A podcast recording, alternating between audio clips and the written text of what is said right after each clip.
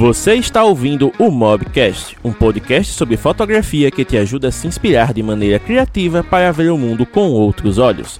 Os fotógrafos James Dantas e Thiago Melo conversam sobre temas relevantes usando a fotografia com smartphones como ponto de partida e entrevistam criadores de conteúdo de diversas áreas do conhecimento para compartilhar suas experiências e trajetórias de vida. Aproveite o episódio, pois ele foi feito para você. Olá, mobgrafistas! Hoje estamos recebendo aqui o Alexandre Urque, fotógrafo paulista que tem um trabalho autoral muito bacana e que muitos reconhecem no Instagram pela sua visão apoiadíssima das ruas de São Paulo e também pela sua propriedade ao conversar sobre diversos temas da fotografia. Então, Alexandre, é um prazer ter você aqui conosco, seja muito bem-vindo. E como é de praxe aqui no Mobgrafando, a nossa primeira pergunta é sempre a seguinte: quem é Alexandre Urque por Alexandre Urque? Ó, olha, Alexandre Urque é é um cara louco que gosta muito de fotografia, inquieto, é, de imagem, é, observador e que gosta muito de trocar é, ensinamentos e tudo mais assim. É, eu acho que a palavra que mais define Alexandre Urque é inquieto. Essa é a palavra. Olha só, inquietação é um negócio interessante. Falando nisso, Urque, você tem como virar a câmera de novo, que no retorno você tá inclinado, cara. Mas pode deixar aqui. A gente, a, a gente tá virando, desvirando, vamos lá. Tá desafiando a lógica aqui esse negócio hoje. É, estamos é. aqui também com a presença do Tiago Melo, arte registrada, um cara que é especialista aí numa modalidade de fotografia que dá o que falar sempre, que são os ensaios sensuais. Tiago, para você, como é receber um cara que é especialista em fotografia urbana? O que é que você pretende aprender hoje aqui com o URC? Cara, eu, eu, o que eu pretendo, primeiro, de, né, uma boa noite aí pro, pro URC, e dizer que eu conheci o, o, seu trabalho através do James, né, quando ele me, me falou sobre, sobre a live e tudo mais, e eu achei sensacional o seu trabalho. É, eu comecei a, foto, a, fotografia, na real, né, como eu sempre falo nas lives aqui, justamente como um pretexto, porque eu, eu vim da pintura antes, né? Então eu vim de um pretexto de é, pint, é, fotografar para depois pintar essas paisagens, né? E a maioria das vezes eram paisagens rurais, mas eu também gostava de, de, de alguns cenários urbanos. Então eu também cheguei a fazer algumas fotos urbanas, nada perto da, do, do que você faz, assim, é, acho genial. Então, hoje, o que eu pretendo aprender aqui, né, é apurar um pouco mais esse meu olhar para a cidade, porque, como você falou, né, que a inquietação te define, eu acho que a inquietação define todos nós como artistas, né? Quem é artista não consegue ficar parado, a gente é inquieto e ávido por aprender coisas novas, técnicas novas e conhecer olhares diferentes. Então, estou aqui por uma experiência que talvez seja seja muito bacana assim para mim. Uma coisa que é interessante é a presença do URC hoje aqui só foi possível graças à comunidade, né? Que sugeriu convidados para trazermos por aqui. E na cara de pau nós marcamos o URC e o URC prontamente respondeu que poderia vir, então não poderíamos estar mais felizes. E URC, para poder satisfazer a curiosidade da galera, conta pra gente como foi o seu primeiro contato com a fotografia? Como foi que você começou a se apaixonar por essa arte? É, primeiramente, eu preciso falar que eu gostei muito da história. É, é Tiago, né? Isso. É. Eu achei muito legal essa história dele, porque é bacana ver como essa parte da pintura, né? É, como envolve essa parte, falar não fotógrafo, falar artista, porque eu acho que todo fotógrafo, no fundo, ele é um artista, porque a gente, talvez, aos olhos da maioria, não está ali com um pincel, um lápis, alguma coisa, mas, de certa forma, a gente está utilizando uma ferramenta, hoje em dia, eletrônica, é, digital, para se expressar. Então eu achei muito legal isso, eu acho legal essa sua esse link de dar foto, da pintura com a fotografia. Isso é muito legal. É, mas vamos lá ao nosso começo. É, meu primeiro contato é, foi após assim, muito tempo que eu, eu amadureci meu pensamento sobre a imagem, sobre fotografia, e eu, eu acabei chegando ao ponto que eu sempre fui fotógrafo. É, e eu sempre lembro de quando eu era moleque, até esses tempos atrás, eu estava procurando com a minha mãe uns negativos, umas fotos. Nossa. Porque sempre que tinha alguma festa, alguma coisa, tinha sempre uma câmera lá, uma Olympus Trip simples, é para registrar. É aquela coisa. A gente tinha um filme de 36 poses que durava o meu aniversário, do meu pai, da minha mãe, da minha avó e a festa de Natal. E porque era muito caro, ainda é. Hoje em dia eu acho que está até mais caro é, se revelar algum filme do que era há 40 anos atrás. Eu acho que eu vejo os valores aí, eu falo, meu, é fora do comum. Então eu sempre comecei com essa ideia e eu sempre perguntava, pô, pai, deixa aí uma, um filme, uma, deixa eu fazer uma foto. Eu sempre queria tirar uma foto, sempre. Enchi o saco do meu pai. Até ele sempre deixava fazer uma, duas fotinhos lá, dois framezinhos guardado para mim. Ele não era nenhum grande, era por mero registro. É que nem as pessoas no celular hoje apontam para qualquer lado e faz a foto e acabou. Mas esse ponto, assim, para mim foi importantíssimo, assim, de como eu conheci. Acho que esse foi o meu primeiro contato, assim, com a imagem, assim, e é quando eu falei, foi um amadurecimento meu durante anos para chegar ao que eu tô hoje fazendo meu trabalho. Então, é desde pequeno, eu acho, assim. É, e por isso que eu falo, eu sempre fui fotógrafo. É meio bizarro falar isso, vezes pode soar até meio estranho, arrogante, mas é essa a realidade. Eu acho que eu sempre fui fotógrafo. E é uma coisa assim, acho que a pessoa não se torna. Ela não se torna pintor, ela não se torna ator, ela não se torna médico. É, eu acho assim, você pode fazer um curso, alguma coisa e desenvolver, né? exercer né? aquela profissão. É, mas é que nem pintura. Eu acho do caramba, mas eu não consigo pintar. Se alguém, se eu fizer um quadro, que seja um desenho, a pessoa pode até falar, nossa, que foda, mas na verdade não é. É porque eu tô anos atrás de, de um artista mesmo. Então eu acho que é isso. Eu acho que foi por isso que eu falo que eu, eu sempre fui fotógrafo. Eu só precisava amadurecer essa ideia e, e exercer mais isso e praticar mais. Então, como é que veio essa questão do amadurecimento? Já que você sempre se identificou com uma coisa, qual foi o ponto da sua vida que você olhou assim e disse, cara, tem que investir nisso aqui? É, então, eu antes, antes tudo era caro, continua caro, né? Eu acho um barato que o digital trouxe essa coisa. Ah, é mais barato que você não precisa revelar Sim, mas as câmeras, tipo, destroem muito mais rápido. Você pega digital aí que dura 4, 5 anos. E eu tenho câmeras aqui da década de 40, Caraca. 50 que Nossa! Então, então, esse que é o ponto, né? Eu falo, pô, como digital é barato? Tem que trocar de câmera a cada 4, 5 anos, pô. Praticamente, porque sempre acaba dando alguma coisa de sensor, alguma coisa. Então, Nossa, nem fala. Eu comecei essa. Então. A minha, a minha deu problema no, no final do ano passado por conta disso. Deu um problema no sensor nas vésperas de três trabalhos assim, que eu tinha que fazer, eu entrei em desespero. É, exatamente. Então, assim, o, o que é o barato da digital? Não é nada barato. Barato Verdade. é o filme, que você garantia, você comprava a câmera uma vez e durava. Eu tô até aqui com uma das minhas primeiras câmeras, que essa é até uma mais moderna que eu comprei agora isso aqui foi meu primeiro, assim, tratando desse ponto do digital. É uma coisa que muita gente nunca nem conhece isso.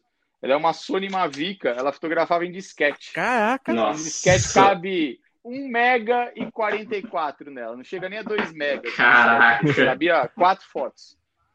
E eu saía com isso, foi tipo, com o tempo eu fotografei com filme, tinha câmeras de filme do meu pai, tudo. Mas aí saiu essa digital, eu falei, cara, eu quero.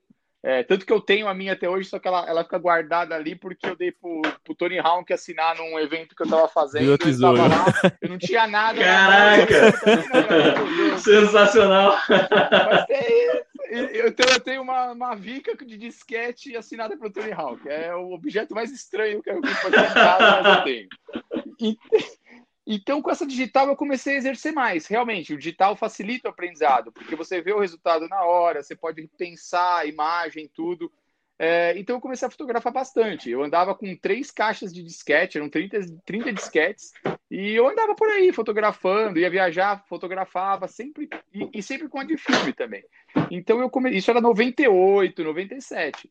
E existia um site que tinha três meu, anos. Era, era o Instagram. Então, é, era o Instagram dos dias de hoje. É, chamava Mundo Fotográfico. Simplesmente assim, eu acho que foi o site, era um fórum, na verdade. Era o fórum mais inteligente e mais bacana de fotografia que eu já vi até hoje. Assim, nada, nada vai superar ele, porque realmente eram pessoas que amavam imagens. Tinha de robista, amadora, o cara mais profissional que tinha e a gente postava lá e tinha comentários, era muito legal. Você não dava like, tinha comentários. E eu comecei a postar um dia foto lá. E, tipo, as pessoas começaram a comentar. Eu, aí deu, poxa, que legal, né? Um monte de gente. Aí eu comecei a ver uns fotógrafos, tipo, é, já de renome, assim, uns dois ou três comentando. Falei, pô, que legal. Aí me chamando para ser assistente. Disse, pô, você não quer fazer? Eu falei, pô, que bacana. E nesse meio tempo eu estava também estudando design gráfico, tudo. E eu falei, pô, olha aí, será que eu devo jeito pro negócio? Era quase uma rede social, na real, né? Comecei a, a mexer com isso. Então, era, meu, é que eu falo, eu acho que a primeira rede social, acho que nem existia Orkut naquela época lá. É, eu não me lembro bem a data do Orkut, mas assim, e era muito bacana.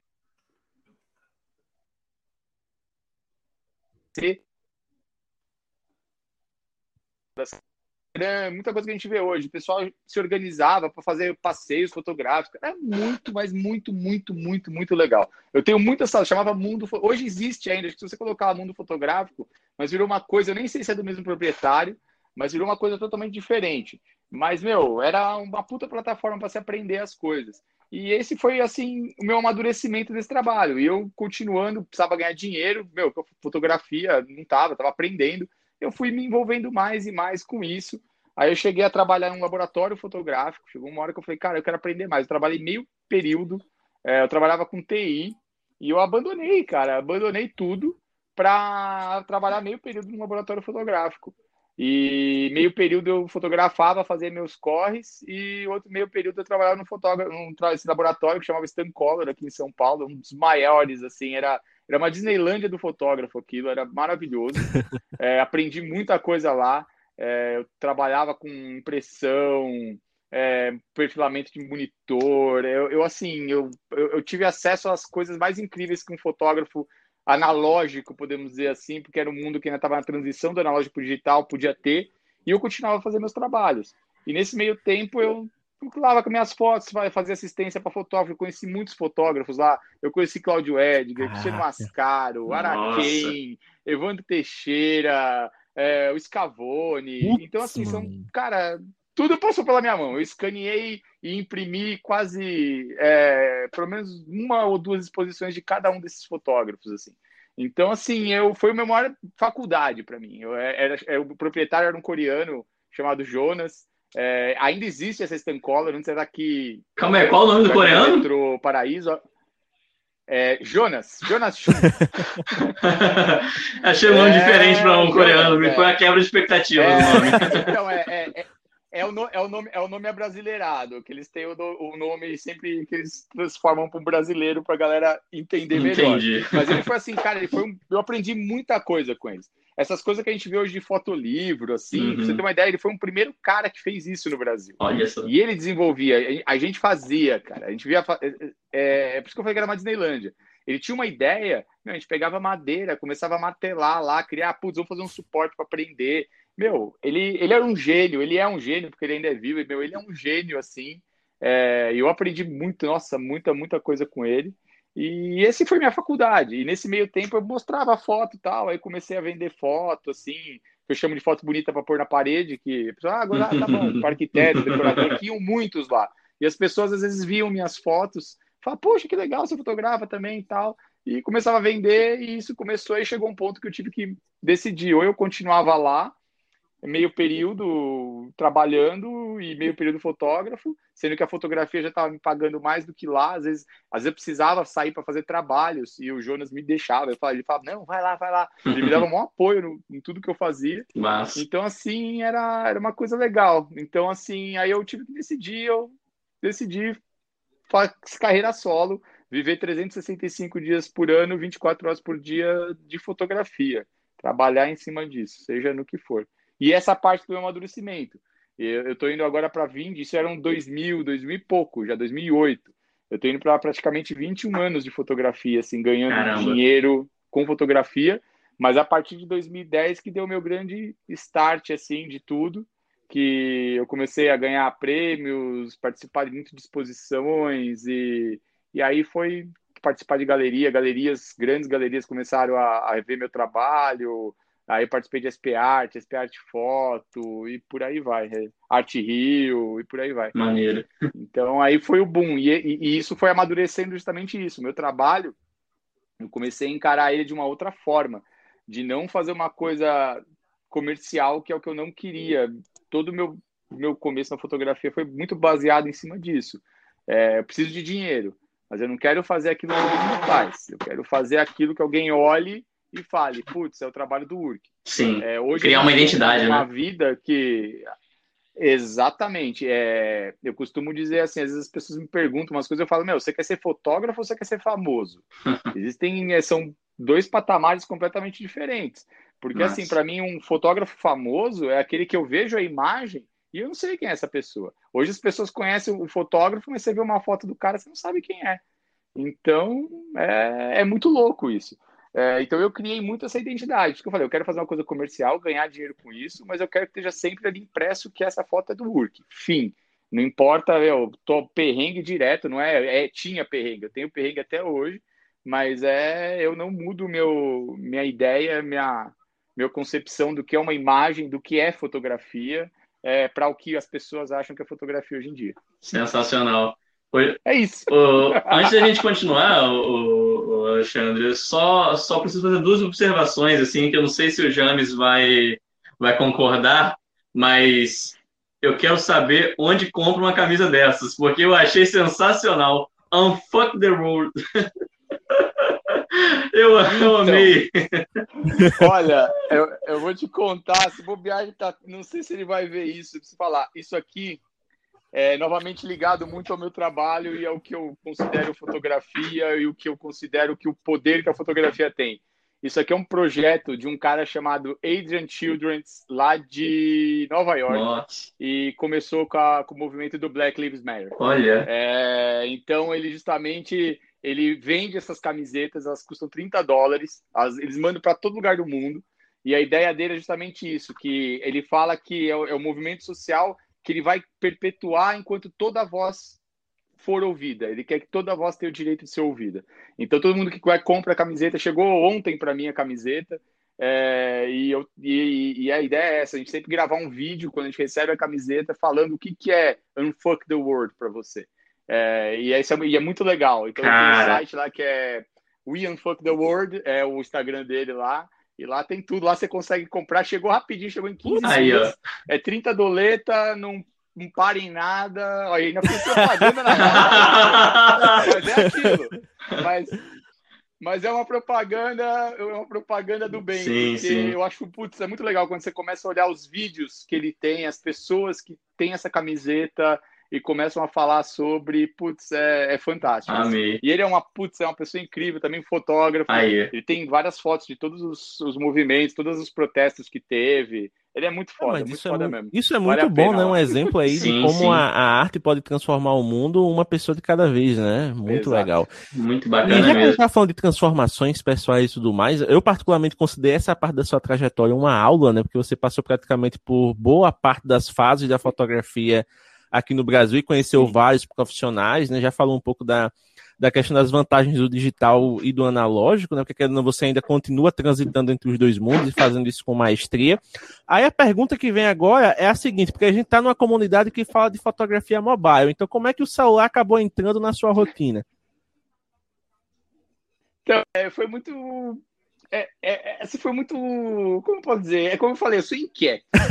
Então, assim, eu tinha celular, precisava de celular para usar, e começaram a botar celular com câmera. Tinha uns LG, chocolate, era tipo, e eu fotografava. Né? É, é, é, esse aí você não lembra. Esse é raro. LG chocolate, cara, eu lembro dele. É, então, você lembra lembro dele? dele. Então, ele tinha aquele, aquela cor, parecia um chocolate, uma barra é. de chocolate, engraçado. Achei que chorar, assim, E foi aquilo que eu comecei. Então, e eu começava a usar. É que eu falei, essa inquietação minha é, me, permite, me permite experimentar coisas que a maioria das pessoas ignoram. É, então, o celular para mim era isso. Eu falava, cara, isso vai ter jogo. Pô, funciona. E aí ficava lá, só que era uma imagem muito tosca, 640 por 480. Era quase perto da Mavica. E era aquele pensamento ainda muito de fotógrafo. Falava, cara, para eu usar isso, eu uso a Mavica. Tem zoom tal, que era uma lente tosqueira lá, horrível. Então eu continuava usando as digitais. Aí já tinha uma 300D da Canon, tudo. Eu falei, pô, não tem para que usar um celular, mas eu clicava, eu guardava. Aí saiu o iPhone 3GS.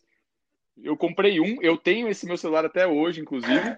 E aí eu clicava, e aí já tinha o Instagram. Começou a ter Instagram. Eu falava, pô, que da hora, você clica e tal. E começou a mesma coisa, comunidade, trocar ideia. Falei, poxa, olha que bacana, cara, isso aqui tem jogo. Mas aí eu tinha uma mentalidade ainda meio purista da fotografia. Eu falava, poxa, mas é um limbo é isso aqui.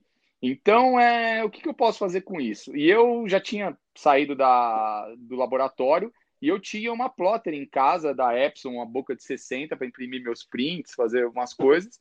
E eu falei, poxa, um dia eu tava em casa, meu, o ócio criativo que eu adoro. Falei, pô, sabe o que eu vou fazer? Eu vou jogar essas fotos no computador e vou tentar imprimir uma. Aí eu peguei e fiz uma 10 por 10, aí depois fiz uma 15 por 15 e uma 20 por 20. Aí mais do que isso ficava horrível. Eu falei, olha só, meu, isso aqui vai ser algo grande ainda, porque dá para imprimir. E aí eu comecei a olhar o celular com outra cara. E uns três dias depois, estava no escritório, as fotos jogadas em cima de uma mesa, uma, uma arquiteta foi lá pegar umas fotos que ela tinha encomendado comigo. Ela olhou as fotos, nossa, que lindo isso, eu preciso dessa daqui, aquela lá vai compor o um negócio. Aí eu olhei para ela e falei, isso é foto de celular. Tipo, ela, não, mas não tem problema, é lindo, é isso que eu quero. Aí vai, leva embora. Aí que deu meu segundo estalo e eu falei, cara, isso vai ser grande ainda. Vai, não sei se substituir a câmera, mas vai ser, vai acabar com compacta, porque o negócio é muito bom. E eu comecei a fotografar mais ainda, imprimir mais ainda, fazer testes e testes. É, aqui no Brasil, eu conheci três meninas, como eu fazia umas impressões assim para alguns amigos, é, me indicaram, eram três meninas que estavam é, fazendo uma, uma exposição chamada Expogram. Acho que foi a primeira, meu, a primeira exposição que existiu é, impressa de celular, cara. Que massa, é, né? Eu bato isso na mesa até hoje porque assim, a gente pegou, ela também pegou, as pessoas colocavam uma hashtag, a gente escolhia, elas escolhiam, e aí a gente imprimiu elas no formato Polaroid e fez uma exposição lá no Beco do Batman, na Tag Juice, que era uma loja que tinha é, bikes, um monte de coisa, era um puta lugar legal. E é isso, assim, eu, eu falo até hoje, assim, eu não conheço uma exposição feita com foto de Instagram impressa antes dessa que eu, que eu imprimi e participei com as meninas porque foi muito visão delas e, e minha. Vocês falaram, é possível mesmo ter elas por em casa? Aí eu mostrei para elas, a gente falou, gente, enrola isso. Eu falei, enrola tranquilamente. E aí a gente fez isso. E aí eu fui me envolvendo mais e mais, porque é o que eu falei, eu gosto de experimentar. Tem gente que. É, eu, eu, como eu passei, que nesse, foi legal você ter falado que eu passei por vários transitei por vários momentos. Eu passei da parte da película do analógico para o digital e passei do digital câmera para o digital celular que existe hoje em dia. Então eu vivi três gerações, três mudanças da fotografia que eu acho que mudaram o mundo da imagem. Então assim, é, e eu transitei bem entre elas, assim, eu consegui entender. Se adaptou, né? a forma de trabalhar ela por causa dessa inquietação. Então, eu, é a inquietação. Eu lembro quando saiu digital, tinha fóruns de fotografia no Yahoo, meu, a galera metia pau. A galera falava, não, que jamais o digital. Meu, é, é bizarro. Você falar, jamais o digital. Eu lembro dessa frase até hoje. Jamais o digital vai substituir Kodak o filme. pensou assim. Porque é impossível. é, exatamente. Mas eu acho que isso aí, o, o, aí é que eu falo. Que é, desculpa até te cortar, né? É, é, é muito do ser humano ter não, um, um, medo daquilo que é novo, né? Então, acho que vai muito disso. O desconhecido assusta. E aí as pessoas começam a criar a, talvez negações para si mesmo para poder justificar aquele medo ou aquela, aquela preocupação com o novo. Né? Exato. É. é, eu acho assim, você pode negar, mas você testou? Então, é, exatamente. Como você pode falar? É que nem negócio do celular. Se eu não tivesse impresso e visto, pô, 20 por 20 na minha bonitinha, legal. Falava, meu, peraí, isso aqui é alguma coisa. É, não é falar que não é fotografia, que não, não, não existe assim. Realmente a fotografia de celular ela transita num outro, num outro Por isso que a gente fala fotografia de celular. É, é fotografia, é, mas ela tem uma característica nela que imprime ter sido feita com um aparelho que é para ser usado para falar no telefone e não uma câmera fotográfica mas ela, ela é fotografia, não tem, não tem por que negar, dá para trabalhar, dá para fazer o que você quiser. Sim, com certeza. Então é isso. É, um exemplo, é, a maioria que já, já sabe, mas você talvez não. É, o maior exemplo disso que dá para trabalhar foi que eu trabalhei um ano somente com o celular. Eu fazia ensaios e trabalhava somente com o celular. Exatamente. É, meu, não tem, você coloca ali, meu, que eu falo, tem uma 5D Mark IV, às vezes eu abaixo ela para fazer foto com o celular. e aí eu, eu guardo o celular para fazer foto com ela. Ó, oh, um exemplo disso foi ontem. Eu sentido, tenho uma. Eu consigo uma... imprimir. Teve um delay aqui, eu não sei se. Ah, voltou, voltou seu áudio. É, conexão, é, sabe. É. Então, é, eu sou muito de fazer alguns rolês aqui pela, pela minha cidade também de exploração, né? Porque eu, a maioria dos meus ensaios são externos, em locais rústicos, é, abandonados, esse tipo de coisa. Ontem, por exemplo, eu fiz um rolê desse fotográfico com uma amiga e eu levei tripé, levei câmera, levei flash e 90% das fotos eu fiz com o celular. Exatamente. É aí que eu vejo, é aí que você para e fala, cara, para que que eu às vezes preciso carregar tudo isso, cara? Não, não tem nesse. tem trabalho de trabalho. Lógico, trabalho, lógico. Tenho flash, tenho luz, tenho tudo. Mas, putz, cara, não é 90% do que eu faço. É isso que eu falo, não é uma necessidade em, em, em diversos casos. Inclusive, já que a gente está nesse papo de rolês, é. tem uma pergunta aqui da galera no, no YouTube, que é bem interessante, inclusive, Alexandre. Essa pergunta é do David Allison, que foi ele que sugeriu a sua presença aqui, e graças ao comentário dele que a gente te marcou lá no post. Oh. Então, o homem está no céu hoje com essa live. e ele perguntou o seguinte: ele fez duas perguntas. ele fez duas perguntas em uma, mas são perguntas que elas se conectam. Então, ele perguntou o seguinte. Urk, conta para nós um pouco da tua rotina para sair para a rua em busca das imagens e se me permite uma segunda pergunta, qual seria a tua definição de foto de rua ou se você usa outra nomenclatura? Boas perguntas, gosto, gosto. Vamos lá. É, então, a minha própria inquietação, dita desde o começo, me faz ir para a rua. É, eu não consigo ficar aqui dentro, eu me sinto um animal numa jaula. É por isso que eu tenho que trazer elementos da rua para onde eu tenho que editar minha foto, onde eu tenho que escrever alguma coisa, onde eu tenho que fazer um orçamento. Eu tenho que ter isso, tenho que ter meu. Eu achei sensacional esse semáforo. eu tenho que ter. É, então, eu tenho que ter esse ambiente da rua comigo, para eu me sentir em paz, assim. Aí eu consigo parar e pensar. Então, assim, é, eu não penso é, logicamente. É, o meu inconsciente pensa. É, eu vou na padaria, eu tenho alguma imagem no meu subconsciente que me leva a fazer essa foto. Eu tenho projetos é, bem específicos que eu sei o que eu preciso fazer. É, hoje mesmo eu acordei, eu tô, tô até meio sonado, tô desde as 5 da manhã acordado hoje, e amanhã de novo vou estar às 5 da manhã acordado para fazer umas fotos que eu tô querendo para um, um projeto. Então essas são bem específicas, pensadas e tal. Mas a maioria acontece de, puta, eu preciso ir na galeria, meu, comprar uma camiseta, preciso encontrar alguém para tomar um café, preciso comprar café. E acontece. É, no meio do meu caminho, eu tô sempre com a câmera. É, como eu disse, eu sou um fotógrafo. Então, eu acho assim, o fotógrafo que sai sem uma câmera, é, seja ela do celular ou o que for, meu, tem uma coisa muito errada. Cara, porque você tem que ter algo ali. É, ah, eu perdi a foto. Câmera, para que, que você gastou 30 mil numa câmera para ficar em casa, guardada? E ah, mas ah, bom, seguro, seguro, põe no seguro e mas é, é o ponto. Você tem que ter a câmera. E se você tem seu olho, Sim. você vai olhar aquilo e um outro dia você vai vo voltar lá e fazer. É, a nossa cabeça é um HD, não é só o HD que a gente tem no, no computador. Então eu tenho N referências, não só de fotografia, mas de filme, música, lugares que eu passei quando eu tinha 15 anos e lugares que eu passei ontem. É, tudo isso fica impregnado na minha cabeça e eu sei que ali vai acontecer algo, eu só preciso ir lá resolver isso para mim. É, isso vem do amadurecimento fotográfico que eu comentei logo no começo. É, antes eu sofria, eu saía, precisava da câmera. Ah, hoje não, a minha câmera fica na mochila, celular no bolso, e quando eu sei, eu paro. Eu paro e espero. Espero porque eu sei que vai acontecer. Ah, agora vai acontecer. Aí eu vou, abro minha mochila, pego a câmera e, e resolvo. Esse é o meu workflow, assim. É, é uma coisa que muita gente pergunta. E é como eu disse, ele tem uma lógica, mas ele é uma lógica do subconsciente. Ela não é uma lógica, nossa, vou sair amanhã é que nem a foto que eu postei, inclusive, hoje, da fa... Vou sair amanhã para ir em tal lugar fazer a foto preto e branco da faixa com uma pessoa passando. Não. É. E a, e a fotografia que eu pretendo, assim, que eu gosto, que é a de rua, ela não tem isso. Ela vive de imprevisto. Você não consegue é, domar a rua. É, e aí agora a gente vai começar a enveredar para a segunda pergunta. É, e a fotografia de rua é uma coisa. Existe a, tem gente que faz fotografia da rua e gente que faz fotografia de rua. Então, assim, fotografia da rua é, meu, é o ambiente da rua, é prédio, é casa, é um carro parado, é essas coisas. É fotografia da rua. Um carro bonito, digamos assim.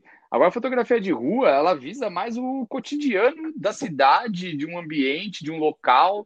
E essa é a grande diferença. E aí, ah, uma coisa que eu gosto de falar: fotografia de rua também não é só morador de rua e grafite, tá? Tem muito mais coisa na rua além desses dois elementos que é o que eu mais vejo hoje em dia sendo postado por aí. É, é, legal fazer, eles fazem parte do ambiente urbano, mas existe mais coisa para você virar sua câmera e, e, explorar por aí. Então envolve toda essa parte de texturas urbanas e, e, e, muito mais coisas ali. Então, assim, a fotografia de rua, a gente, eu costumo dizer que a gente fotografa menos e vivencia mais aquele ambiente do que apenas eu saio fotografando. A fotografia que eu falo é uma consequência na fotografia de rua. Você pode ver que todos os fotógrafos de rua é, Bruce Gilden, o Joel Meirovitz, é, Bruce Davidson. A gente, a, o fotógrafo é, é, o ambiente. É, isso é uma pergunta também que falam sempre para mim, perguntam, putz, ah, como que você faz a foto? Eu não sei, porque eu tô ali, é, eu faço parte daquele ambiente. Eu não sou um fotógrafo. Eu sou uma pessoa que está ali e estou registrando aquilo. A gente passa, eu passo invisível. As pessoas não Você é um personagem isso. dali que e aí essa tá questão observando. de conversar. Né? E a Exatamente. Então assim, é você chegar, eu, eu, eu brinco, chama até de fotógrafo pavão. Os caras chegam com três, quatro câmeras, fala, cara, isso é fotografia da rua, não é fotografia de rua. Fotógrafo, fotógrafo de anda barbudo, tênis rasgado, bermuda, camiseta esgarçada. É, não é, é para chamar atenção, não é para você fazer um shooting de moda, cara. Você tá ali no ambiente, meu. Então, é, é, que nem assim, um lugar que eu não gosto de fotografar e se eu vou, não rola. Tipo, é Oscar Freire aqui em São Paulo. Porque lá tá todo mundo de Gucci, tudo bem arrumadinho, sapatênis tal não é minha vibe. Então eu tô ali de tênis e bermuda e camiseta, chama de mochila nas costas, chama atenção mesmo. Então é, é isso, é você. Deu uma cortada agora. Deu bem grande. Vamos Foi, ver. deu uma cortada bem grande. Voltou, voltou agora. Voltou. Eu tava voltou, na parte não. da ambientação. Eita. Rapaz. Internet do Urk tá sabotando a live também. Alô, alô? Oi, estão ouvindo. Ele só tá congelado, vídeo... mas estamos te ouvindo. É, o vídeo travou, mas o áudio tá ok. Ou, ou estava. O Urk caiu, James? Cara, pelo que eu tô vendo aqui, cadê? Ele caiu. Ele volta já. Mas enquanto isso, a gente vai deixando a galera ciente aqui. Pessoal, se vocês estão gostando da live até o momento, por favor, deixe os seus comentários aí pra gente sentir o clima. Eu, particularmente, estou feliz demais. Voltando, eu também estou feliz. Aê, tudo certo. Urk, você estava falando da questão da ambientação, então, então vamos lá. É, vamos voltar lá.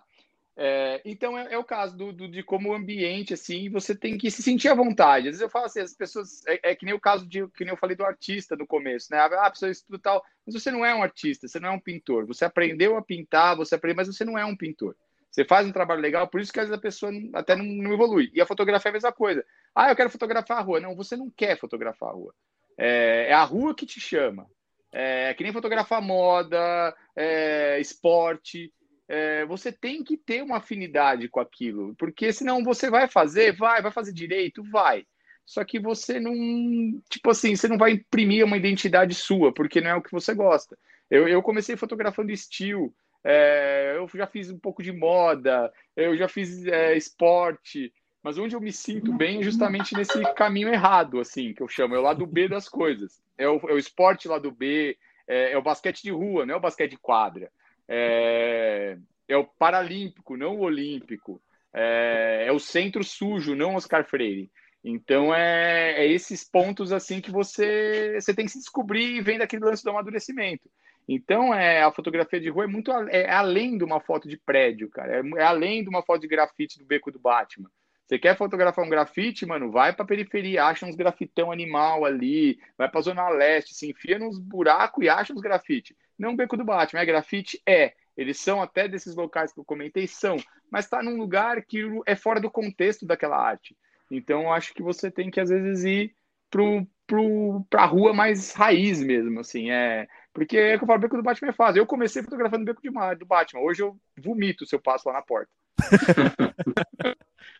Mas por que? Você acha que, uh, por exemplo, você falou do Oscar Freire e tudo mais, você acha que esse, todo esse contexto também, além de, óbvio, não combinar com você, porque você falou que você ali vai chamar atenção, mas você acha que isso não representa a cidade como um todo? Não, ela representa uma pequena, porce... uma pequena porcentagem da cidade ali. É, é um mundo de Oz ali, tá ligado? É onde você. Uhum. Seus sonhos se realizam. É tipo um shopping center, dia 25 de março. É tudo bonito, tudo arrumado. Ele é feito para você achar. Ali é fácil fazer foto, é tudo bonito. Entendi. Tudo limpinho, tudo arrumado. Agora vai onde é tudo errado para ver se a gente faz foto. Entendi. É, a, a é graça é justamente esse, esse é o ponto, entendi. Exato. Esse, essa é a minha vibe. E se você olhar realmente, voltando ao geral, não tô, agora não falando de mim, de grandes fotógrafos de rua mundiais, a gente olha que é esse. Ele não vai para a rua mais limpa, mais bonita. Ele vai para a rua de trás. É, a, a, maioria ele vai fazer circo. O Bruce Davidson, que é um fotógrafo que eu, que eu amo de paixão, eu tenho três livros dele aqui em casa. E eu tive a oportunidade de ver uma exposição dele em Paris, inclusive. É, ele estava fotografando um circo de anões. Ele não foi no circo Nossa. Vostok. Mano. Então, ele não foi no circo Vostok, o circo mais foda que tem. Não, ele foi num circo de anões, cara. Era muito louco. É uma foto melhor do que a outra. É, é lindo o trabalho dele. Então Incrível. é isso. Bruce Gilden, a, a, a forma que ele, que ele fotografa as pessoas jogando flash na rua é agressivo. A rua, eu falo, a rua é hostil, a rua é agressiva. Se você se sente bem na rua, se você se sente feliz na rua, tem alguma coisa errada, cara. Porque a rua não é alegria, alegria, cara. A rua é soco no estômago toda hora. E aí essas as diferenças, assim. Esse derro da rua, existe uma diferença. Inclusive, Urk, já que a gente tá falando dessa questão da rua, é, eu tenho um amigo que está assistindo aqui a live, que é o Guto, do podcast Os Ingratos, que ele tinha falado que não perderia a sua live porque compartilha um conceito com você que é o da pombografia. Você consegue explicar isso pra gente? Hum? Pombografia, olha a bichinha aqui, ó. Olha elas aqui. Agora tanto delas que até elas aqui. A pomografia surgiu pelo... porque assim, ela é, eu acho que eu, eu, eu, gostaria de ter uma pomba de estimação, eu tenho que admitir. Não, eu tenho que admitir que é a primeira vez que eu vejo uma tatuagem de pomba e não é a pomba da paz. Eu achei genial. Então, é a pomba de rua, ó, até, ó, é a pombinha feia, não é a bonita, não. Mas então, a, a pomba, para mim, é, pensando no ambiente urbano, para mim tem dois animais, dois bichos, assim, vamos lá, fauna, que representam a rua, que é o rato e a pomba. Aqui em Campos tem o cachorro também. É... cachorro também. Mas o cachorro. Quem não gosta de cachorro? De é, verdade. E aí a gente vem ainda para um lado da pomba do Brasil. Por quê? Eu vejo um monte de gente falar, eu odeio pomba. Ai, que bicho nojento. Aí vai lá em Veneza, a primeira foto da pessoa, vai lá na praça, lá põe a pomba e faz a foto com a pomba. Pô, a pomba de Veneza é ok, a do centro é suja? Pô, peraí. Ou você não gosta. A, pomba é, é, suja no mundo inteiro. Veja, veja por esse lado. E a pombografia partiu dessa, dessa minha vontade de registrar esse, esse pássaro urbano. Eu chamo ela de gaivota urbana, inclusive. Porque ela é uma gaivota. Ela é uma gaivota urbana que existe, está entre nós, em todos os lugares, é uma peste. E ela tá ali. E as pessoas chutam, ignoram, falam, falam que bicho feio, que bicho nojento. E ela, e ela compõe bem a foto. Aí você olha a foto, quando você vê uma pomba passando, você fala: olha que bonito. É a pomba que deixou sua foto bonita. Vezes o prédio tá tudo horrível, sua foto tá horrível. Mas aquela pombinha que passou ali, tá lá. Tanto que tem aplicativo que põe o passarinho ali. você ver como é bonito o negócio. E você pode conversar com as pombas, trocar uma ideia com ela. Isso faz parte da, da, do ambiente urbano. E aí eu criei a pombografia, que é quando você está fotografando pomba. Você faz a pomba, você fez uma pombografia, não uma fotografia. Ela é Sensacional. É, é, ela é, é, são, é o que eu falo, legal de fotografar a rua é isso. A gente tem, cria lendas sobre a rua e histórias da rua. Mas a pomba eu gosto muito, eu acho assim, ela é, ela é muito ela é muito injustiçada, tadinha. Cara, isso é hoje, muito Hoje eu fotografei um urubu, hoje não, ontem, né? Eu fotografei um urubu. aí, então, urubu, você estava é, urubu salvando. Tem mais pomba do que urubu. urubu Urubografia. É, é, essa live está uma aula sensacional. É, temos aqui, inclusive, já que a gente falou dos ingratos, tem aqui o Natan, que está assistindo a live aqui, que ele é ingrato assíduo, está compartilhando a audiência aqui conosco, então já agradecer ao pessoal aí, o Pedro e o Guto. O Natan perguntou o seguinte, Alexandre, já é uma dúvida um pouquinho mais técnica. É, ele perguntou se é fato que lentes que cobrem uma maior quantidade de milimetragem sofrem maior perda de qualidade. Então, depende da lente. Se você comprar uma lente básica, ela vai perder não só em 200 em tele, como até numa, numa fisheye. Mas por isso que eu, é uma questão que as pessoas não conhecem. Tem lentes que têm a mesma distância. Vai, vamos falar de uma 70 70 300 que tem, eu sei que tem a L, vamos falando de Canon. 70 300. A mais básica dela é uma lente de mil reais. Se você pegar uma 70 300 L, ela custa de 5 a 6 mil para cima. Então, é, fotografia é ótica, é, é, é vidro. É, é, que nem nosso óculos aqui que a gente usa. Você botar um pedaço de plástico aqui, você vai enxergar? Vai, mas vai ficar uma tranqueira. Agora, você vidro que uma lente boa, que anti-reflexo, não sei o quê, e isso faz a diferença. É, uma lente, uma lente boa não tem. Você pode botar 1200, você, acho que a milimetragem que ele quis dizer é isso, de, de tele, de 200, 300, 400. Eu já usei lente de 600 milímetros, 400 milímetros, são lentes L que me dão uma qualidade absurda. É, então tem toda essa questão. O que você põe na frente da sua câmera é mais importante vezes, do que a câmera que você tem. Vezes eu vejo gente falando, ah, mas eu tenho só uma T, não sei o que. Eu falei, meu, sensor tá ali pau a pau, é cropada tal investe primeiro em lente, que foi o que eu fiz. Eu, putz, minha primeira full frame foi uma 6D. E a minha segunda full frame já foi uma 5D Mark III, porque eu nem passei pela 1 e nem passei pela 2. E tinha gente com um copinho de lente de kit de plástico usando, tendo uma 5D usando uma lente de plástico. Então, faz a foto? Faz. É boa? É. Mas a qualidade tem uma. Tem umas assim que eu falo, resolve. Tem umas da Yangnu aí, Yongnu lá que vende. Cara, aquilo é plástico puro. É, faz a foto? Faz. Depois você vai ali, dá um Sharp, dá uma mexida, faz. Mas não se compara você comprar uma 35, um 4 da Sigma, da Canon, um L. É outro, é, é assim, ó. Uma tá aqui, a outra nem, nem cabe na, na live, de tanta diferença. Então, assim, a questão dessa, dessa, ah, é ruim, ah, quanto maior, não. É a lente que você está usando que tem algum problema aí. E se continuar numa lente TL, você tem que mandar as pessoas só fotografam hoje, elas não têm. Então, assim, a gente tem que alinhar o foco. Às vezes, sua lente pode tirar os elementos, você tem que mandar a pessoa, mandar uma assistência técnica, eles fazem um realinhamento dos focos. Tem o rear foco, front foco e por aí vai. É, é, bem. É todos esses pequenos detalhes, cara. Vezes você está fotografando em 2.8, vamos supor que você tem aí uma 428. Ela tem ali uma. Mas você joga ali qualidade. Tem um amigo meu que tá com uma. Eu ele, ele tava falando que você tava em quatro com ela, e ele falou, nossa, mas tipo, tô perdendo aqui um monte de, de informação, tá? Eu falei, não, mano, faz ela em pelo menos F11, que aí vai fechar mais e vai trazer mais coisa. Então é isso, é, depende muito do que você está fazendo, como você está fazendo e que lente que você está usando e por aí vai. Mas não deveria ser ruim. é, é muito disso, né? O, o que é justamente às vezes a gente só não domina o equipamento que a gente está usando, né? Então, Exato. É, aprender a utilizar o equipamento. É, é uma informação. Sim, e aí é uma informação que eu acho engraçado, porque assim, a gente tem N especialistas de fotografia na internet, mas nenhum fala disso, cara. Ninguém, nenhum fala de front foco, rear foco, lente L, todo mundo só mostra uma, olha a lente, tá? Mas não fala. Só mostra aquela lente, mostra que então fala que existem outras lentes, que as pessoas não, nasceram sabendo. Eu mesmo aprendi isso com o tempo. É o dia que eu botei uma lente L, que eu peguei uma lente de 5 conto, enfiei na minha câmera, que era cropada, era uma 40D, e fiz a foto, eu falei, meu, pra que que eu tenho essa desgraça, cara?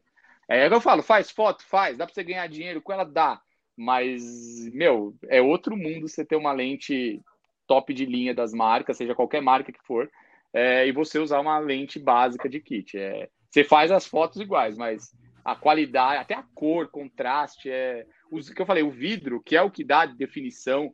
Então a gente acha que é o sharpening do light que dá definição. Não, o que dá definição é justamente a, a ótica da lente mesmo. Você, tanto assim, a maioria das fotos que eu uso, eu faço, nem passo pelo Sharpen, porque eu já sei que, que tá ali. Eu não preciso nem perder tempo com isso. O pessoal acha, às vezes, ah, você fica no Photoshop, não vai. Eu falei, cara, nada. É, eu só pum, pum. O contraste vem do jeito que eu quero. E é isso, cara. É aquela questão de resolver na câmera já, na né? resolver Exato, exato, exato. E é possível. Inclusive, aproveitando, Alexandre, que tá muito bacana, a galera tá interagindo demais hoje, né? Aproveitando a questão da pombografia, inclusive, o Marcos Valentim disse que gosta de fotografar carcará. Então seria carcarografia Carcarografia, né? olha! O Bernardo, que tá aqui, o Bernardo do canal Tech Place Brasil falou que hoje deixou passar um falcão Kirikiri. Estava dirigindo e ao parar o bicho voou. Ah, olha aí. Poxa então, vida. Mas olha que interessante eu falo da fotografia.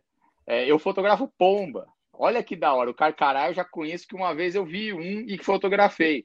Então esse Kirikiri, fiquei curioso para saber como que é esse Kirikiri. É, a gente aprende muita coisa com a fotografia. Principalmente quando a gente esquece da fotografia um pouco, sai um pouco dessa, dessa coisa assim de só foto de lente, câmera, não sei o que, meu, aí você começa a pensar em boim, biologia, fauna, flora, animais, geografia, tudo isso é fotografia no final. Ah, com certeza. A, a, a gente já está fazendo aqui essas lives há três anos, né? Já estamos na quarta temporada agora. E a gente já teve uma live tão curiosa, né? Que o Thiago, inclusive, lembra até hoje, que foi uma live com um especialista em vinho. E foi uma live que a galera interagiu demais. Então, daqui a pouco a gente vai chamar um especialista em café, já que é um ponto comum de todo fotógrafo, né? Então vamos trazer um especialista para e cerveja, por negócio. favor, cerveja também. Cerveja, o Thiago, o Thiago fala de é. cerveja. Ele trabalha na cervejaria, é, inclusive. Já tá trabalha em cervejaria. Olha aí. É, tá vendo? É por isso que é fotógrafo, não adianta. Inclusive, de, de, desse, dessa bagagem na cerveja surgiu uma frase que ficou icônica, né, James, em uma das nossas lives, que foi falando sobre fotógrafos que não valorizam o próprio trabalho que foi a seguinte frase: não seja um fotógrafo água de milho. Seja um fotógrafo puro malte. Exatamente. Seja um fotógrafo puro malte. Exato. Então, é, é a questão da lente, ó. Use uma lente puro malte, não use uma faz uma diferença, faz uma diferença lá já. E ó, eu vou falar agora do vinho aí que você falou, porque às vezes eu, eu, converso, eu converso muito com as pessoas que sempre me mandam DM, pergunta, me pergunta na rua quando me encontra. E é a questão da fotografia mesmo. Eu, eu falo que a foto, fotografar, o ato fotográfico, é, é uma vinícola. É, você vai lá, você sai, é que nem me per perguntaram aí como que é o meu processo. É isso. Eu vou lá, escolho o terroir ali. Aí eu vou lá, planto e deixo nascer lá a parreira. Aí eu pego, vou lá, clico, levo para minha vinícola, vou lá, jogo, piso naquela lá, e se pisar é transferir pro, pro meu HD. E às vezes eu não mexo. Eu tenho, eu tenho pelo menos uns 30 até uns. Não. Quanto que eu tava a última vez? Eu, 3 teras de foto que eu não mexo. É RAW. Nunca vi. Tá lá dentro. Cheguei, descarreguei, tá lá. E, e é o vinho. Eu largo lá. De vez em quando eu dou uma passada em uma pasta. Ó, oh, que nem. Ainda não tá bom esse vinho. Larga lá. Uma hora você vai pegar ele, vai engarrafar, rotular e mandar para o mundo. Maneiro. Então é o ato fotográfico tem muito disso. A fotografia é, é um processo, que nem a cerveja, de tudo. Nada pode. E, e, são processos. Você não pode interromper um processo do vinho. Você não pode interromper um processo da cerveja. Você tem que fazer esse processo. Você não pode pular.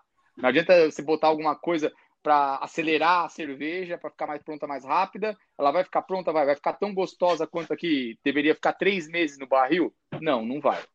Então, é um processo.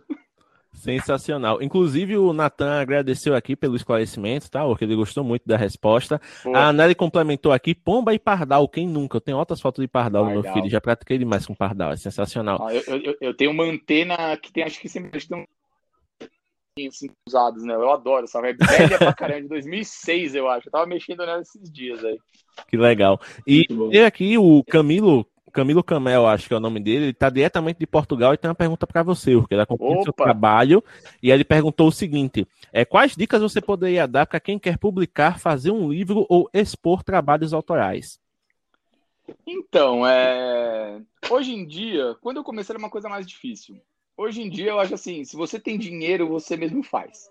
Você chega em qualquer lugar, faz um. Hoje tem livro on demand, você pode criar aí livros e ir soltando conforme vende.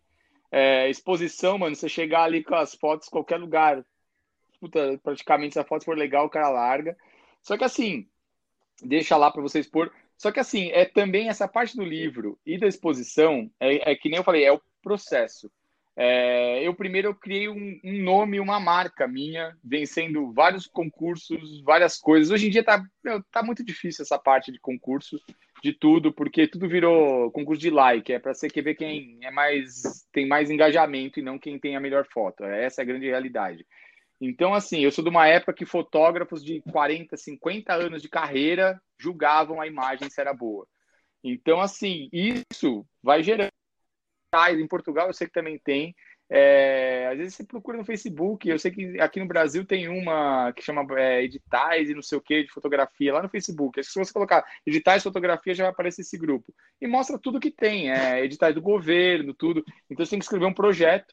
É, quando a gente quer expor é, ou lançar um livro, a gente mais escreve do que fotografa. Essa é a grande realidade porque você tem que juntar vários documentos, várias coisas, é uma burocracia do caramba, e imagino que seja isso pelo mundo a to todo afora, ou é um jeito mais fácil, que nem assim, é você mostrar seu trabalho. Às vezes eu mesmo, muitas exposições que eu fiz foi justamente porque as pessoas viram, é, teve uma que foi em março, justamente no começo da pandemia, março do ano passado, que foi no Sesc Dom Pedro, foi sobre basquete. É, o curador dessa mostra sabia que eu tinha um trabalho sobre basquete de rua, e me convidou. Então, assim, tem, tem N formas, assim, você mostrar seu trabalho, é, alguma pessoa certa vai ver e vai querer fazer uma exposição sua, fazer um livro seu, é, e por aí vai. Mas a maioria, a maioria dos fotógrafos é isso, é através de editais, é, concursos, tem vários concursos de, de, sobre fotografia que vai à exposição e por aí vai. É, tem o prêmio Diário Contemporâneo aqui em São aqui no Brasil também, que é um prêmio muito legal que você manda lá e vira uma exposição, tudo. É, mas é uma coisa assim, exposição e livro não é para ganhar dinheiro. Exposição e livro é, puta, é passar de livro na exposição, porque não dá dinheiro nenhum. É, a gente só gasta o dinheiro que às vezes a gente ganha do edital, justamente você tem que comprovar que você ah, gastou para fazer o livro, gastou para fazer a exposição. Então é, é bem isso daí. Mas é, é mais para mostrar seu trabalho de uma forma e hoje na pandemia, né, uma forma que ninguém vai quase poder ver, praticamente. Realmente, é bem complicado. E é. o que a gente está chegando aqui no, na nossa reta final da live, né? A gente tem que deixar até você descansar, porque amanhã às 5 horas você vai levantar.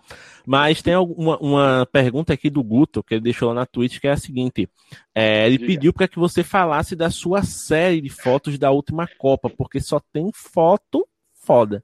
E aí ele quer que você conte um pouquinho, né? De, e eu lembro que eu acompanhei essa série também. Você fez fotos sensacionais dos momentos ali do sofrimento brasileiro acompanhando os jogos Sim. e tudo mais, mas teve muitos momentos também bacanas de fé, de interação da galera. Você conseguiu é, incorporar ali uma gama de, de sentimentos, de expressões nas fotos. Então conta um pouquinho pra gente de como foi construir essa série, que acho que a galera vai curtir bastante.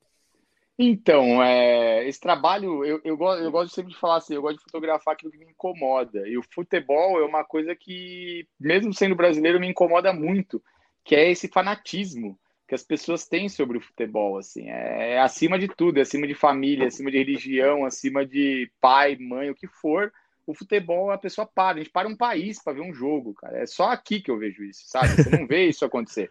É, você vê um grupo, agora a pessoa dá duas horas, vai ter jogo do Brasil, o cara baixar a porta da loja, cara, para ir assistir um jogo, para mim isso é, é fora do, do, comum, é fora de uma normalidade.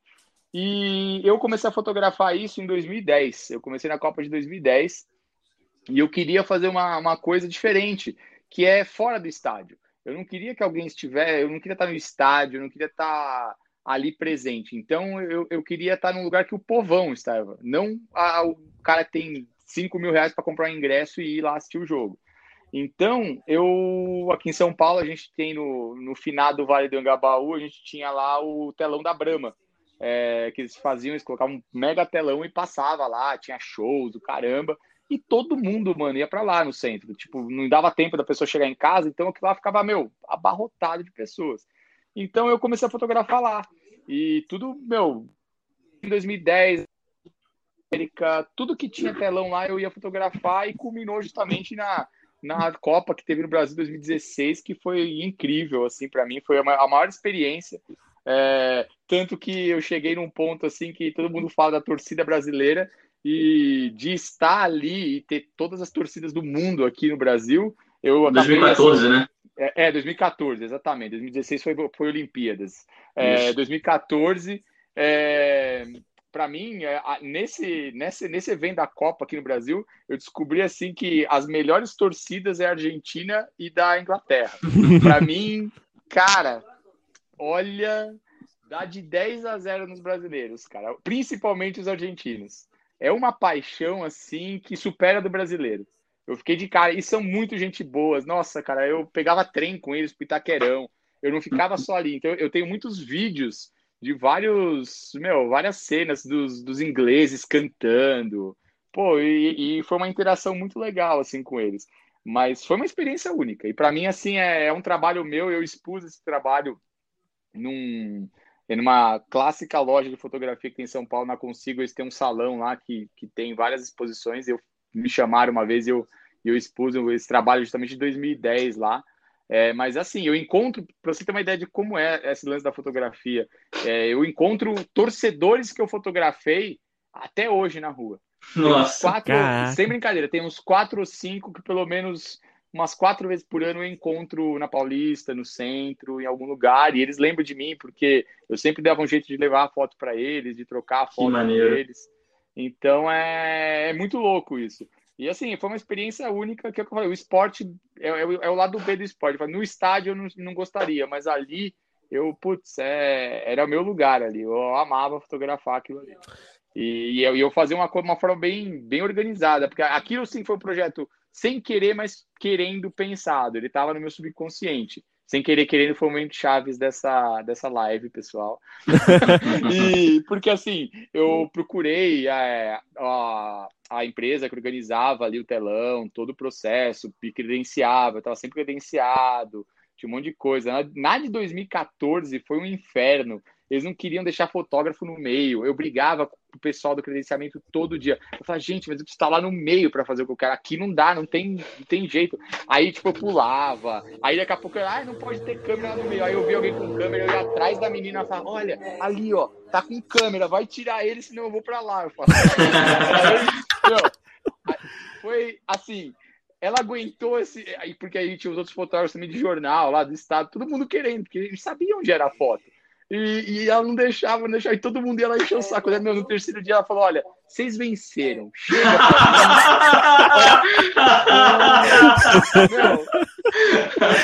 Venceu pelo cansaço, literalmente, velho.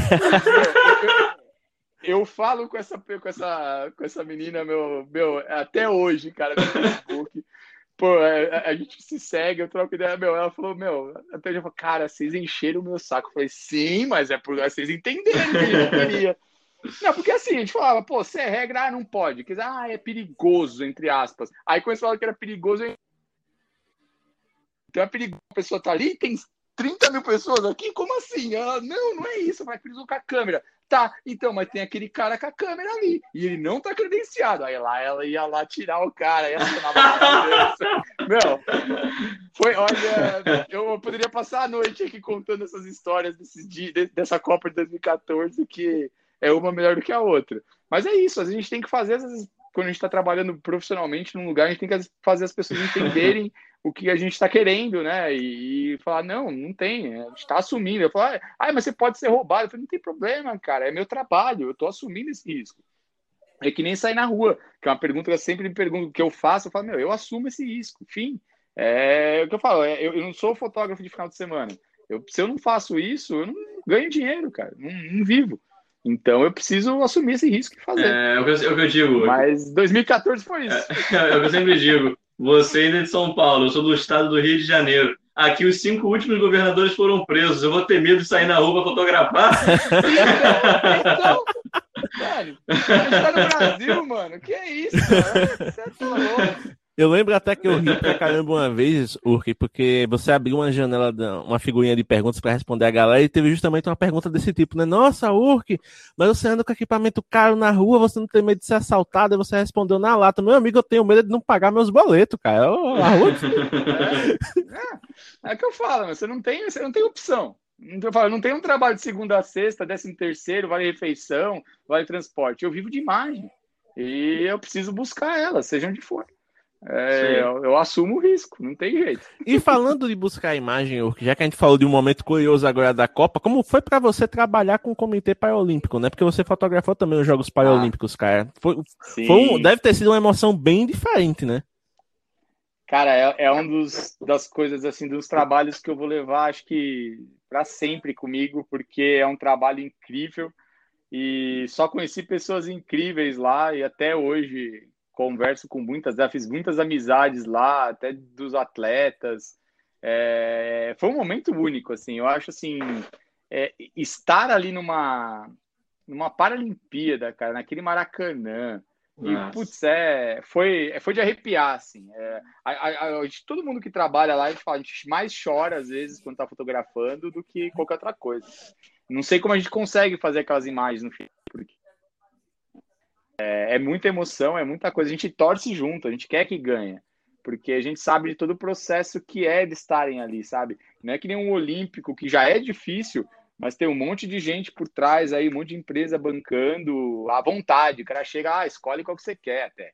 Agora, o Paralímpico, meu, é uma luta diária para conseguir um patrocínio, uma ajuda para uma viagem, para alguma coisa, cara. É três vezes mais difícil. E é legal fazer isso. Eu comecei fazendo por vontade, eu dei, dei muita imagem assim para eles sem ganhar um centavo, sem trabalhar para eles. E fui recompensado depois fazendo vários trabalhos com eles e eu amo que lá sinto muita falta ainda de estar tá nas competições de volta ali, espero que um dia volte dessa pandemia para a gente poder ver de novo lá, mas é uma experiência única, assim, é, eu acho assim, toda vez que eu fotografo, é um soco no estômago sempre para mim e é, eu sou eterno, eu sou muito fã deles até até para sempre, assim. Muito bom. Urk, é, a gente tá chegando no final, literalmente agora. Eu vou daqui a pouco deixar você com a palavra para poder se despedir, chamar a galera para te seguir e tudo mais. Mas só quero deixar uma curiosidade aqui, cara. O Thiago, no começo da live, disse que conheceu o seu trabalho por conta, né, da, da galera te indicar aqui pra live e tudo mais. Mas eu te sigo já há um tempinho, desde 2018, na verdade, quando você participou do Capture o Momento. Por sua conta, eu tive, eu passei o ano inteiro com desejo de ter o Zenfone 3.1. O Thiago teve, mas se ele tivesse visto a série, ele teria comprado no mesmo momento que ele tivesse visto o capítulo. Porque, cara, seu trabalho. É, é, ali foi quando eu tive o, o primeiro contato com você. Eu achei demais a sua didática. E depois, quando eu comecei a seguir o seu perfil, eu vi que realmente o, o seu olhar para a rua é, é um negócio de louco. Então, assim, desde já, já deixo aqui que ah, não, rapaz, agora só que eu tô lembrando, eu conheci o trabalho dele, foi nesse momento foi mesmo, mas por algum cara. motivo eu não segui. O episódio dele foi sensacional, bicho. Porque eu comprei o Zenfone 3.1 na, no lançamento, então, assim, eu lembro de, de acompanhar. É, agora que eu linkei a pessoa ao trabalho. Tá vendo? Tá vendo? Agora eu linkei a pessoa ao trabalho, nossa. E eu tô ficando essa curiosidade porque tanto eu quanto o Thiago somos Zen fanáticos, né, aqui, ó. Olha né? aí. Aê. Eu não posso mostrar o meu porque o meu está sendo utilizado como webcam, mas eu posso mostrar um outro aqui que está na minha mão do ladinho aqui, ó. Eu, eu, vou mostrar minha, minha Mavica, pronto. Pronto, resolvido. Mas pronto. saiba que você tem influência direta nas nossas decisões de ah, compra. Ah, não, eu tenho, eu, eu tenho ainda um, ó, eu tenho um 5 um aqui, ó. Eu tenho Olha um que não tá, ó, tá aqui, ó. então, Mas, é, cara, muito obrigado pela sua presença hoje aqui. Foi sensacional esse bate-papo. Creio que a galera curtiu muito e aprendeu bastante contigo. E aí, para encerrar, eu deixo você com esse momento final para você falar o que der na telha e chamar a galera que ainda não te conhece para deixar de perder tempo e conhecer seu trabalho. Posso fazer uma observação antes? Pode. Por favor. Eu acho muito bacana, achei muito bacana essa observação do James. Eu achei muito bacana é, ver esses relatos sobre a Copa de 2014, porque já acho que já é a quinta pessoa que eu converso que, que, tem histórias sobre a Copa de 2014 e eu cada vez mais vou, vou aprendendo histórias e conhecendo histórias da Copa por olhares diferentes, né? Acho que quem já falou sobre a Copa de 2014 com a gente, se não me engano, foi o Paulo Del Valle, já. Também. Ele teve um trabalho com Paulo a Paulo Del Valle falou, então foram seis pessoas, né? Aí eu tenho amigos que já foram e contaram histórias de onde eles estavam, outras pessoas que passaram por situações lá que também já me contaram histórias. Então, assim, a Copa de 2014 parece que cada vez mais Olha... surge histórias para mim diferentes e acho muito bacana isso. E, e essas que a gente conta são as que a gente pode contar, né? Realmente. Mas, Urk, fique à vontade para falar sobre aí e fazer suas considerações finais. Olha, é... como isso aqui vai virar um podcast no final, né? A gente vai ter aí por aí. É, eu posso dar um spoiler que talvez vocês possam até cortar no podcast? Opa! Por favor. Que eu acho que todo mundo vai gostar. Março tá chegando. É, eu sei que todo mundo gosta, me pede muito cursos e afim. Hum, olha aí. É, então, é, eu não posso falar ainda da onde vai vir, mas é, eu estou participando em março de dois festivais de fotografia. Caraca. E vão ter. É, março, eu vou passar a minha vida assim, ó, em luzes e virado para uma câmera. Meu, meu março vai ser. É, mas então, é fotografia de rua em um, e um outro vai ser sobre dípticos fotográficos. É, eu tenho as datas, não posso passar ainda, mas vão ser em março, então fica ligado. Quando eu puder soltar, eu acho que semana que vem eu já vou poder soltar um. É, vai ser em março, então quem curte o trabalho quer aprender. Um vai, são, vão ser três, são três aulas. Vai ter um que vai ter leitura de portfólio, vai ter um monte de coisa. Então, quem sempre me manda lá, pô, faz um curso, me dá um curso. E. Então, corram, Olha se preparem a hora que eu lançar isso então já estou dando esse spoiler, fiquem espertos que em breve estarei fazendo essa propaganda aí para vocês aí pelos meus stories para ver. Beleza. E vamos lá. Dito isso, muito obrigado. Foi um prazer estar aqui conversando com vocês. Eu sempre, como eu falei no começo, adoro trocar umas palavras e ideias e experiências com todo mundo, seja fotógrafo, seja amante de carcará, urubu, pomba, o que for. E foi muito legal. É, para quem não me segue, quem quer me seguir, quem quer dar unfollow, quem quer seguir, é a URC no Instagram. É o lugar que eu sempre uso e tem meu site também, alexandreurk.com.br, que tem uns trabalhos bem diferentes do que às vezes aparece no Instagram lá, mas é uma extensão minha ali. É, e foi muito legal, espero que todo mundo aí que assistiu pelos YouTube, pela pela rede roxinha. o Instagram sacaneou a gente, não deixou passar por lá, mas tá valendo, a gente dá o troco depois. É... então, espero que todo mundo tenha gostado. E é isso. Sempre que eu tiver ali, meu, perguntas lá, que sempre que eu ponho aquela caixinha, pergunte. Às vezes eu tento responder todo mundo. Às vezes eu até faço uma, uma seleção, mas é isso. É, espero que todo mundo tenha gostado aí. Foi, foi demais esse papo. Então, pessoal, agradeço a todo mundo que ficou até o final e acompanhou esse super bate-papo. Tiago, valeu por mais um sábado aqui junto com a gente.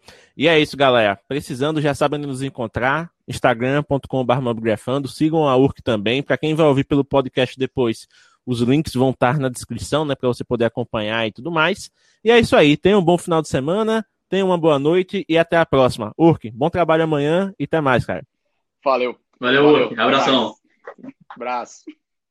Muito obrigado por ter ficado conosco até o final deste episódio. Se você curtiu o que ouviu e quer aprender mais sobre fotografia mobile, por favor, visite o nosso site oficial em www.mobgrafando.com.br. Além de ter acesso aos depoimentos da comunidade, aos destaques do mês e a blog posts riquíssimos, você também consegue interagir com o feed do nosso Instagram, ter acesso ao nosso canal no YouTube e interagir com o grupo oficial do Telegram, onde você pode conversar com mobigrafistas de todo o Brasil. Além disso, você também tem acesso ao Anuário da Mobigrafia 2021 uma pesquisa riquíssima que fizemos com o apoio de outras comunidades e que tem como objetivo mostrar o comportamento de quem fotografa com celular no Brasil. Então é isso, muito obrigado pela atenção e até a próxima.